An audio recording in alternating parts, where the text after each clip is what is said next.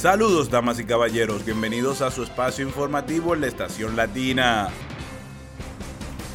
Se levanta el encierro después de quedarse en casa por tres meses. Se ha levantado la regla de permanecer en casa, que ha estado en vigor en Escocia durante más de tres meses.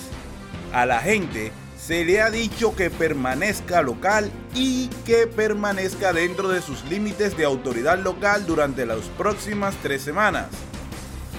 La primera ministra Nicola Sturgeon dijo que los progresos del programa de vacunación habían sido mejores de lo que podríamos haber atrevido a esperar a principios de año. Sin embargo, también advirtió que no había motivos para la complacencia.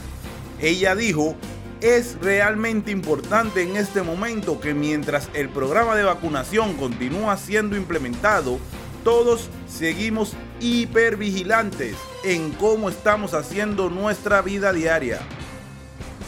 Sin salir del tema del COVID, decenas de diputados critican pasaportes divisivos de COVID. El ex líder laborista Jeremy Corbyn y el veterano Ian Duncan Smith están entre los más de 70 diputados que lanzan una campaña oponiéndose a los pasaportes COVID en Inglaterra. Cualquier demanda de probar el estatus de vacunación para acceder a empleos, empresas o servicios sería divisiva y discriminatoria, dijo el grupo interpartidario. Se produce cuando el Daily Telegraph informó que se estaban planeando una serie de pruebas piloto para pasaportes COVID. El gobierno dijo que no se había tomado una decisión final sobre los certificados de COVID. Y en otros titulares, MedPC encontrado culpable de pertenencia a grupo neonazi. Un oficial de la Policía Metropolitana ha sido condenado por ser miembro de una organización terrorista neonazi prohibida. Benjamin Hannam, de Enfield, al norte de Londres, fue declarado culpable de pertenecer al grupo extremista de derecha prohibido Acción Nacional. También fue condenado por mentir en su solicitud de la Policía Metropolitana y tener documentos terroristas que detallaban el combate con cuchillos y la fabricación de artefactos explosivos. Hannam, el primer oficial británico condenado por un delito de terrorismo, fue puesto en libertad bajo fianza condicional antes de la sentencia el 23 de abril. Y en otros titulares, el hombre siguió y asesinó a una mujer en la noche. Un hombre siguió y asesinó a una mujer en una noche de salida y más tarde se deshizo de su cuerpo en un callejón y un bosque. Lorraine Cox, de 32 años, fue asesinada en Exeter el 1 de septiembre. Hassan Mangori, de 24 años, de Dartmouth Road, Stoke-on-Trent, fue declarado culpable de asesinato después de haber admitido previamente haber impedido un entierro legal. Dejó el cuerpo de la señora Cox durante una semana en su apartamento antes de entrar en pánico y desmembrarla, escucharon los miembros del jurado de la Corte de la Corona de Exeter.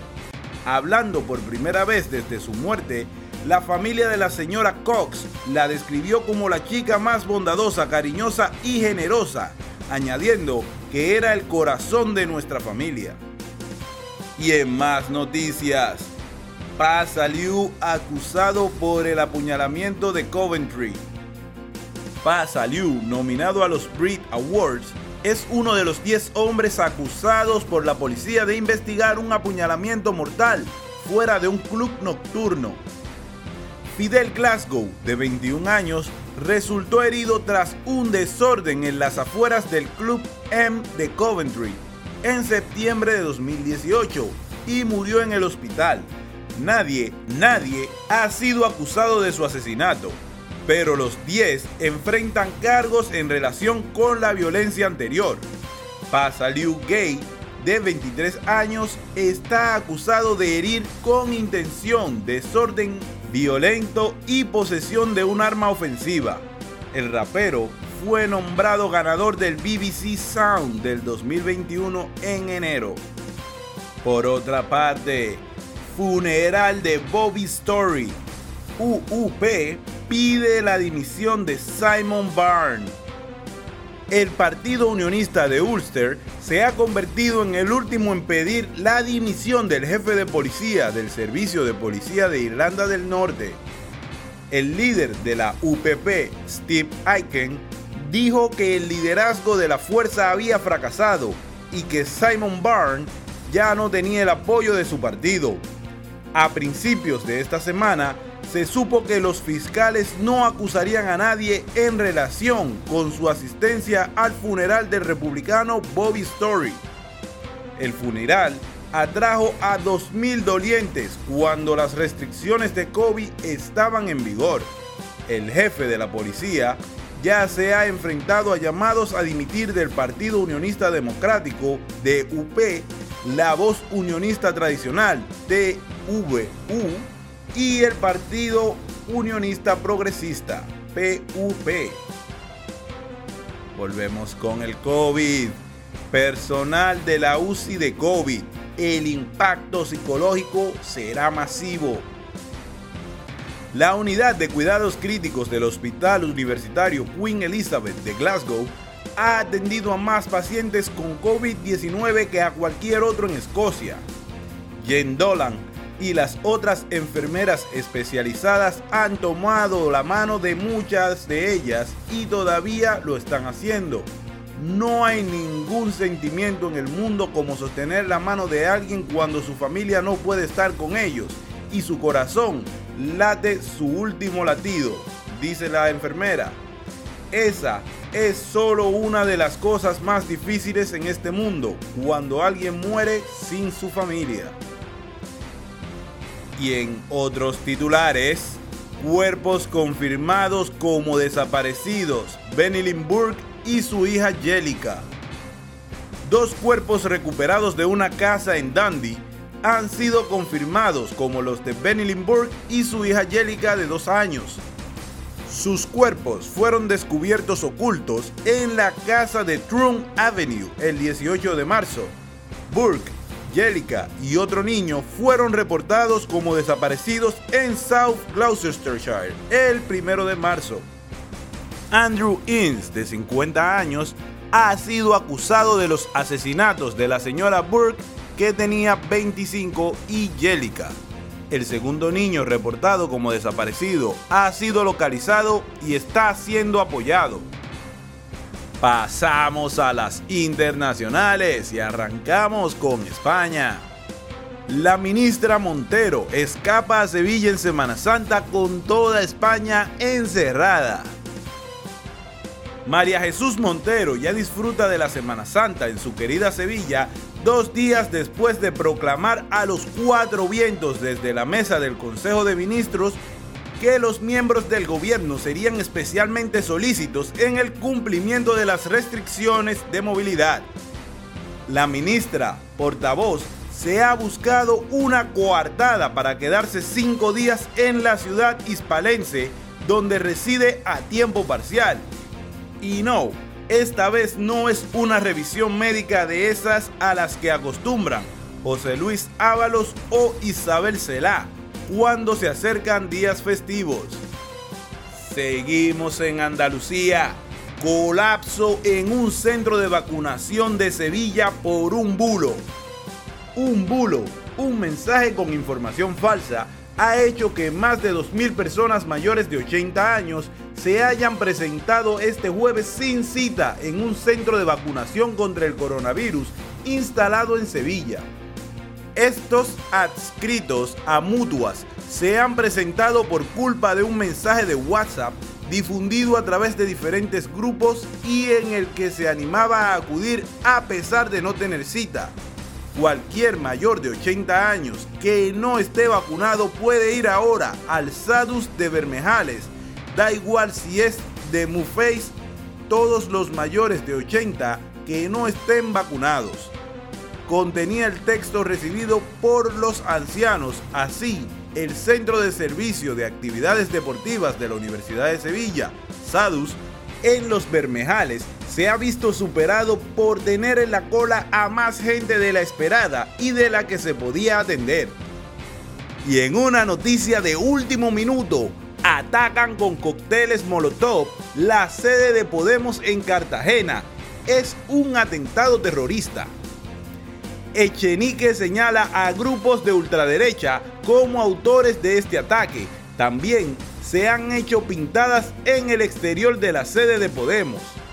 La sede de Podemos de Cartagena ha sido atacada esta madrugada con cócteles Molotov y el exterior ha amanecido con pintada de hijos de puta.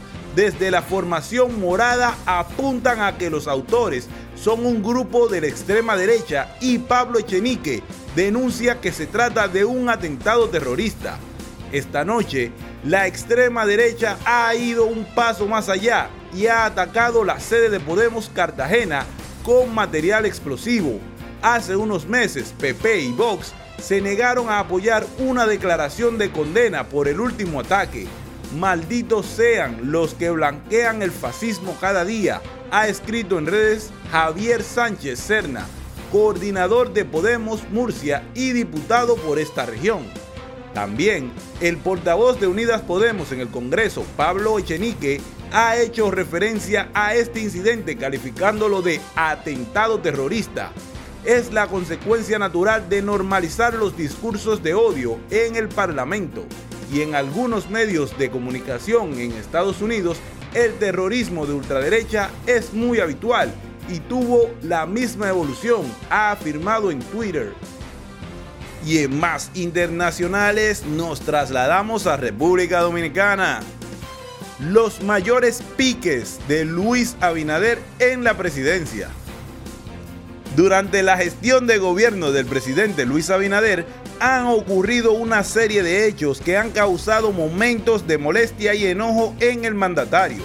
El más reciente de los casos en los cuales Abinader mostró su descontento fue durante una alocución el pasado miércoles donde ofreció su indignación sobre el asesinato de una pareja de esposos evangélicos que fueron acribillados por una patrulla de Policía Nacional cuando regresaban de predicar en una campaña cristiana en la comunidad Los Ganchos de Pino Herrado en Villa Altagracia.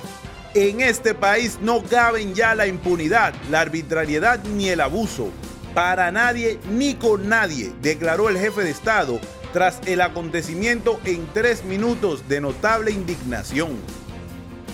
Y sin salir del tema, el dolor domina la comunidad en la que residía pareja acribillada por la Policía Nacional.